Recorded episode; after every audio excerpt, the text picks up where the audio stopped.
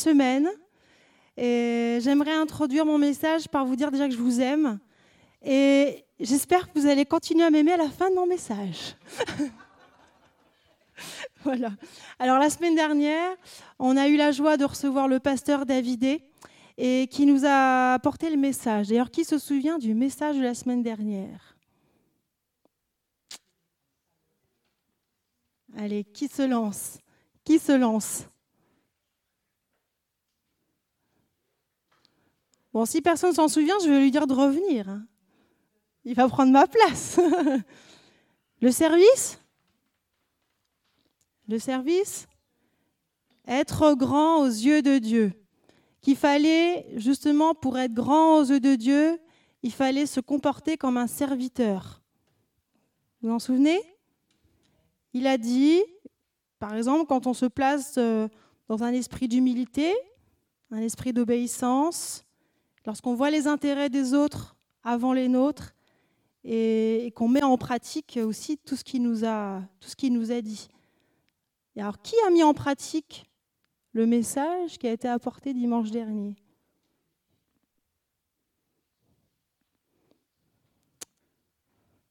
Qui s'est positionné comme serviteur vis-à-vis d'un ami, d'un collègue?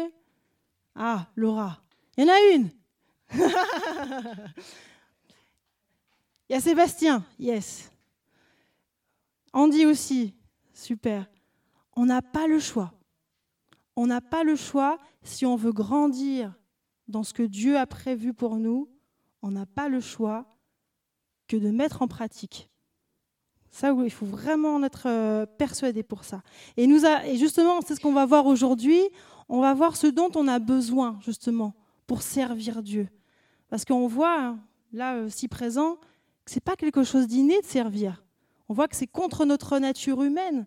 On est toujours plus à regarder à nos propres intérêts, à notre propre confort, qu'est-ce que je veux en premier. Et on voit que c'est quelque chose qui est très difficile. Donc on va voir ça et on va voir aussi bah, comment, grâce à ce service, on peut voir la puissance de Dieu se manifester dans notre vie. Vous êtes prêts? Donc Dieu nous appelle à le servir. On est d'accord avec ça? En servant les autres à chercher les besoins à combler autour de nous. Mais justement, on vient de voir que servir le Seigneur, ce n'est pas quelque chose d'inné. Mais on peut servir le Seigneur, on ne peut le servir sans le laisser aux commandes de notre vie et sans lui obéir. Sinon, on ne l'appellerait pas Seigneur. On est d'accord avec ça? Si on le dit, si on dit Seigneur, ça veut dire qu'on doit lui obéir. Et on ne peut pas le laisser aux commandes de notre vie si nous-mêmes, on reste aux commandes de notre vie. Ça ne marche pas. Il ne peut pas y avoir deux personnes qui commandent. Imaginez une voiture. Il y a combien de sièges, euh, euh, de sièges conducteurs? Non, conducteurs. Il n'y en a qu'un. Et puis monter sur les genoux de celui qui conduit, euh, je vous dis pas la catastrophe assurée, on va droit dans le mur. Donc en fait, on voit que ce n'est pas possible. Si on veut que la voiture avance, il faut qu'il y ait un conducteur. Soit c'est nous, soit c'est Dieu. c'est le titre de mon message, le renoncement nécessaire. Si nous servons Jésus, nous sommes appelés à renoncer à tout pour le suivre. Amen. Alors, je vous laisse ouvrir la parole et on va ouvrir à Jean 12, les versets 23 à 26.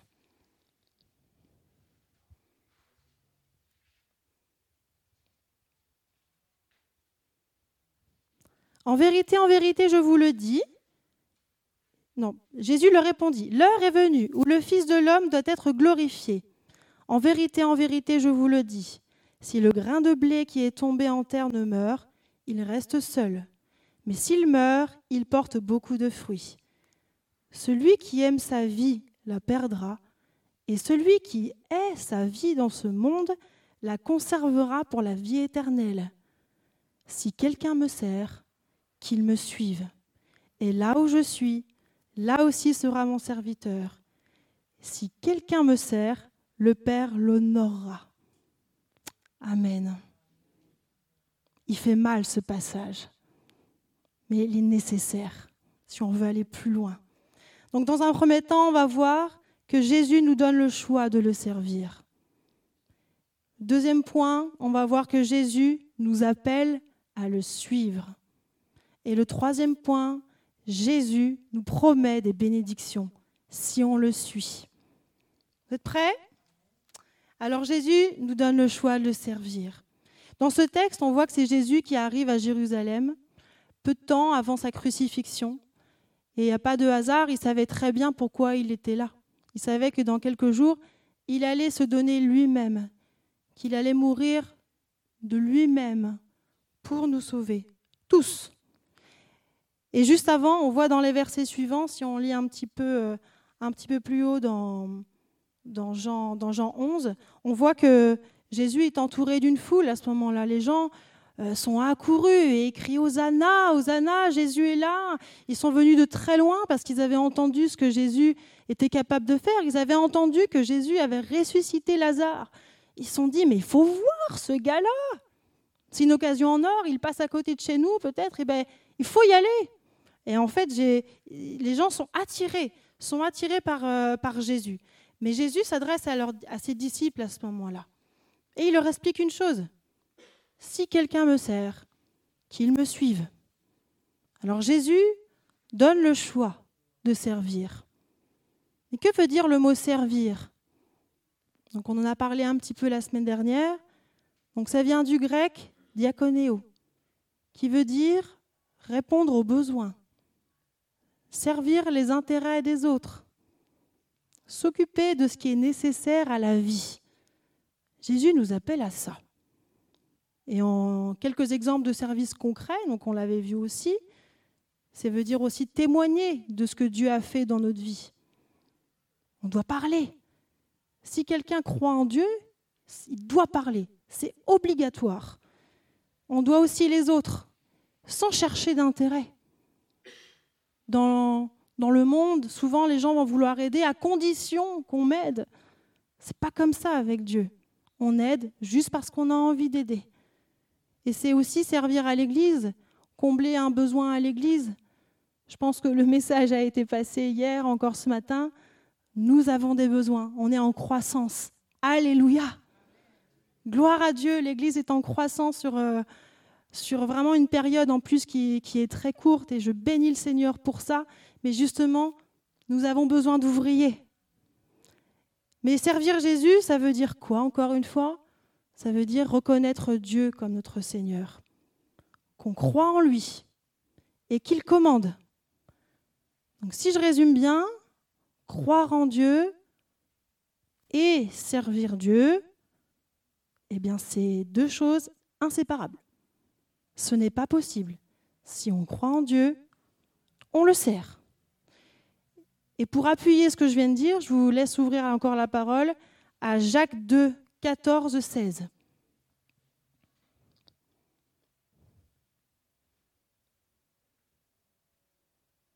Mes frères, J'attends un petit peu. Mes frères, que sert-il à quelqu'un de dire qu'il a la foi s'il n'a pas les œuvres? La foi peut-elle le sauver? Il en est ainsi de la foi. Si elle n'a pas les œuvres, elle est morte en elle-même. Ça fait mal, ça. Hein ça veut dire que si on ne met pas en pratique, c'est dire que finalement on n'a pas la foi. Mais Jésus ne nous dit pas que puisque tu fais les œuvres, forcément tu vas être sauvé. C'est pas ça. Alors qu'est-ce que c'est que la foi? Bah, La foi, c'est c'est le fait de croire en Dieu. Alors souvent dans le monde, on, entend, mais je crois que Dieu existe. C'est pas un problème pour moi. Je crois que Dieu existe. Mais alors, est-ce que ça suffit de dire que voilà, euh, que, croire que Dieu existe? Vous savez, les démons, ils croient que, que Dieu existe. Les démons croient que Jésus existe. Mais nous, en tant que, que chrétiens, que personne qui, a envie de s'avancer vers Jésus, on est appelé à plus que ça, à juste à croire que Dieu existe. Je vais vous dire ce que c'est que la foi que Dieu attend de nous. c'est croire, c'est croire que Jésus est mort à la croix, puis ressuscité pour me donner la vie éternelle, parce qu'il m'a aimé avant même que je le connaisse. C'est de croire que Jésus est Dieu, car seul Dieu pouvait vaincre la mort. Avoir la foi, c'est aussi de croire que Jésus est le Tout-Puissant, qui siège à la droite du Père. C'est quoi la foi? C'est encore aussi de croire qu'il m'a sauvé de l'enfer éternel en mourant à ma place et m'a ouvert le chemin vers le paradis. Il y a le verset que vous connaissez tous euh, certainement, qui est très connu, Jean 3, 16. En effet, Dieu a tant aimé le monde qu'il a donné son Fils unique, afin que quiconque croit en lui ne périsse pas, mais ait la vie éternelle. Mais la foi, c'est encore autre chose, ça va encore plus loin, c'est de croire qu'il est capable de transformer ma vie. La foi, c'est de croire qu'il est capable de s'occuper de ma vie mieux que moi-même. La foi, c'est de croire qu'il est capable de pourvoir à tous mes besoins. Ce matin, on a chanté, il est, le Dieu de l'impossible. C'est ça la foi, c'est de croire que l'impossible devient possible. Et c'est ça la foi en Jésus-Christ qui sauve. Et Dieu, dans son amour, nous laisse le choix de croire ou non. Il ne force personne. Ça, c'est merveilleux. Il nous laisse ce choix. Mais nécessairement, dès lors qu'on croit en lui, nous avons l'Esprit de Dieu qui vient à nous. Et l'Esprit de Dieu nous pousse à le servir. C'est automatique. On ne peut pas lutter contre ça. Et si on le sert, si on fait ce qu'il nous demande, nous sommes appelés à le suivre. Et qu'est-ce que ça veut dire le suivre? Ça veut dire suivre ses pas, devenir ses disciples, marcher là où il a marché, passer par le processus aussi par lequel il est passé. Ah, ça c'est difficile de passer par ce processus. Ça c'est difficile. Mais alors, qu'est-ce que c'est bon? Moi, je vous le dis que c'est bon. Jean 14, 12, on va, on va lire ce passage aussi pour dire aussi ce à quoi on est appelé si on croit en lui. En vérité, en vérité, je vous le dis, celui qui croit en moi fera aussi les œuvres que je fais. Et il fera même de plus grandes, parce que je vais vers mon Père. Vous avez envie de faire les choses comme, Jésus? Vous avez envie de voir les miracles dans votre vie? Est-ce que vous avez envie de voir les miracles dans la vie des gens qui, qui, sont autour de vous, qui ne connaissent pas Dieu Est-ce que vous voulez voir le royaume de Dieu avancer? Est-ce qu'il y a des disciples ce matin? Levez la main. Yes. Est-ce qu'il y en a qui, qui voudraient l'être? Qui ne le sont pas encore, mais qui voudraient l'être? Levez la main. Amen. Yes. Vous avez la main, vous avez levé la main. C'est pas à moi, c'est à Dieu que vous l'avez fait. Et on va voir justement qu'est-ce que c'est qu'un disciple et qu'est-ce que Dieu nous demande de faire si on veut être un disciple, si on veut voir la puissance de Dieu se manifester. Alors on revient au texte, je vous laisse relire les versets 24 et 25, on va relire ensemble. Donc dans Jean 12, 24, 25. Merci Norbert. En vérité, en vérité, je vous le dis, si le grain de blé qui est tombé en terre ne meurt, il reste seul. Mais s'il meurt, il porte beaucoup de fruits. Celui qui aime sa vie la perdra, et celui qui hait sa vie dans ce monde la conservera pour la vie éternelle. Jésus a obéi au Père jusqu'à accepter de renoncer à sa propre vie pour nous. Il a dû passer par la pire des souffrances. Il a dû passer par la mort pour ressusciter. Et il a effectivement porté beaucoup de fruits.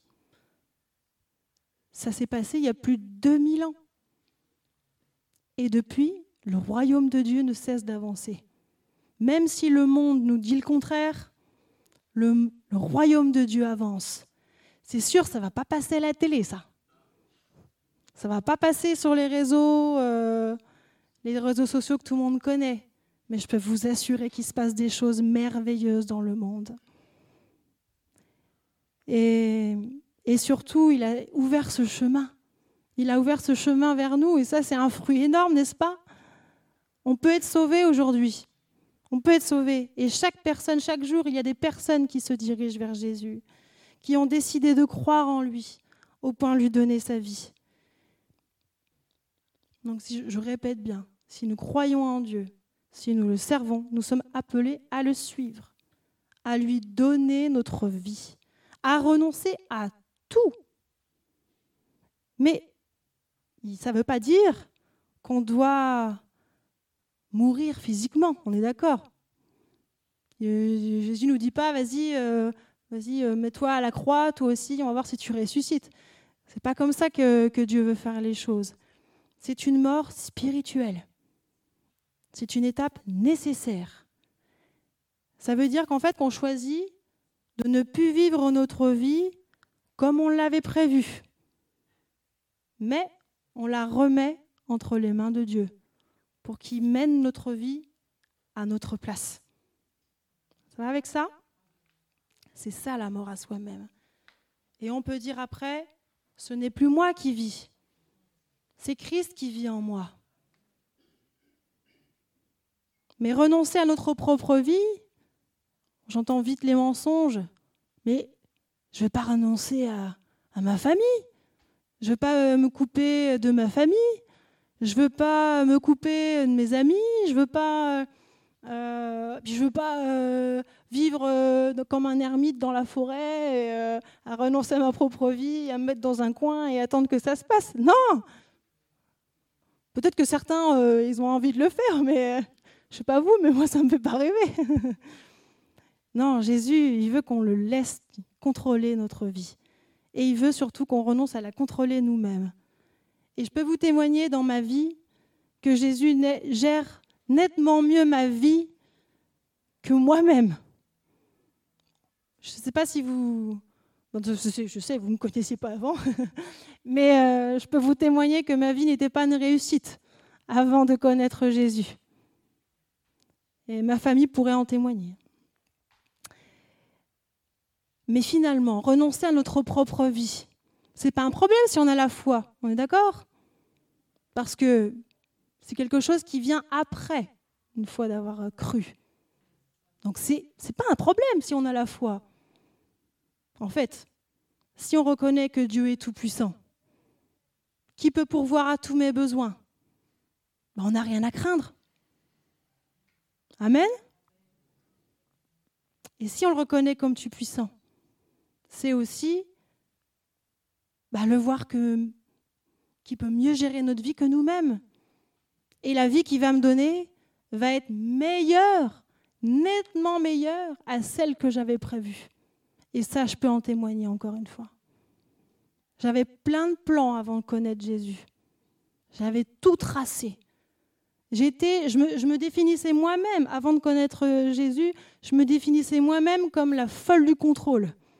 Je voulais tout contrôler. Je ne prenais jamais aucune décision sans me dire si je fais ça, il va se passer ça, il va se passer ça. Et je voulais même euh, avoir même ce contrôle sur les gens. J'étais horrible. J'étais vraiment horrible. Et j'étais sans arrêt à aller voir les, les kinés parce que j'en avais des tendinites partout dans le corps. J'étais comme ça tout le temps. Vous savez, quand on est hyper stressé, on est comme ça. Waouh eh ben, C'est fini, hein je, j'aide plus le kiné à, augmenter son chiffre d'affaires. Mais en tout cas, vraiment, il y a vraiment quelque chose euh, qui, qui est important, c'est de lui faire confiance.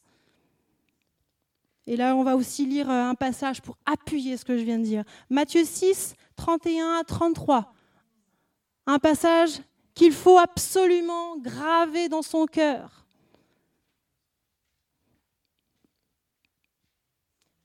Ne vous inquiétez donc pas et ne dites pas Que mangerons-nous? Que boirons-nous? Et avec quoi nous habillerons-nous? En effet, tout cela, ce sont les membres des autres peuples qui le recherchent. Or, votre Père céleste sait que vous en avez besoin. Recherchez d'abord le royaume et la justice de Dieu, et tout cela vous sera donné en plus.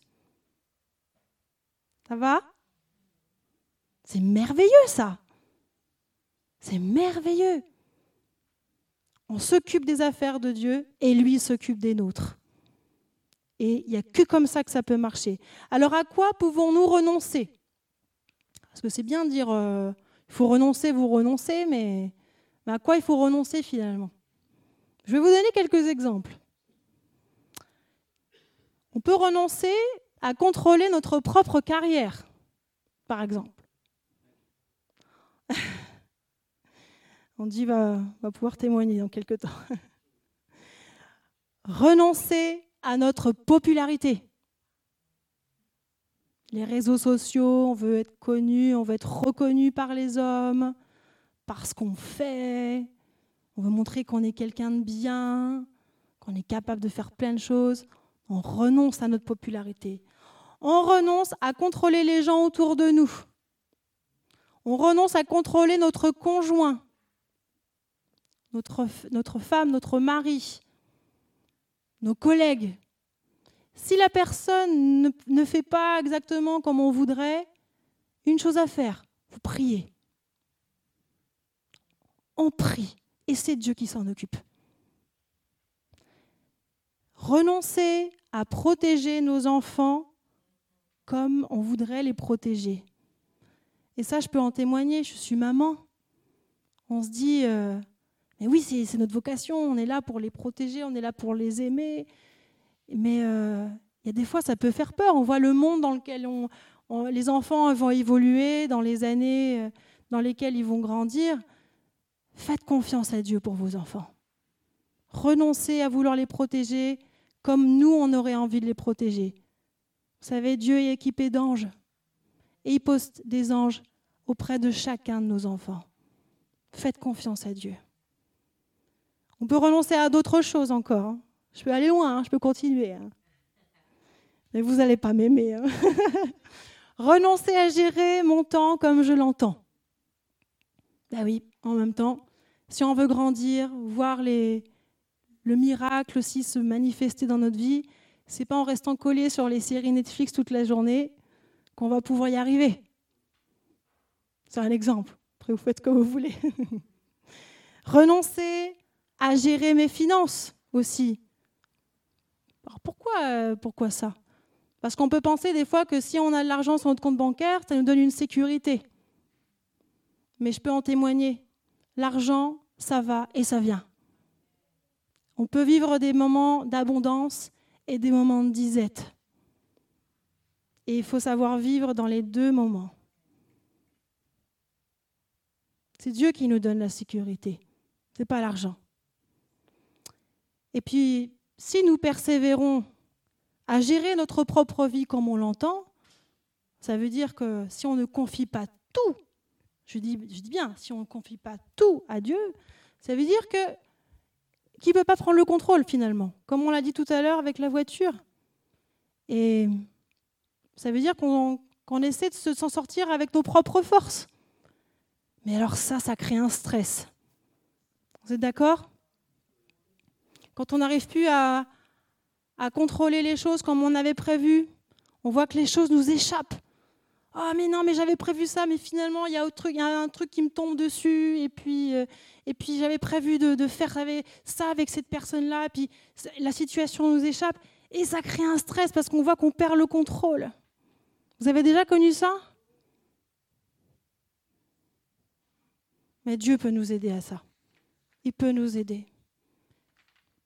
Et aussi par rapport à la santé. Bah, je fais plein d'examens.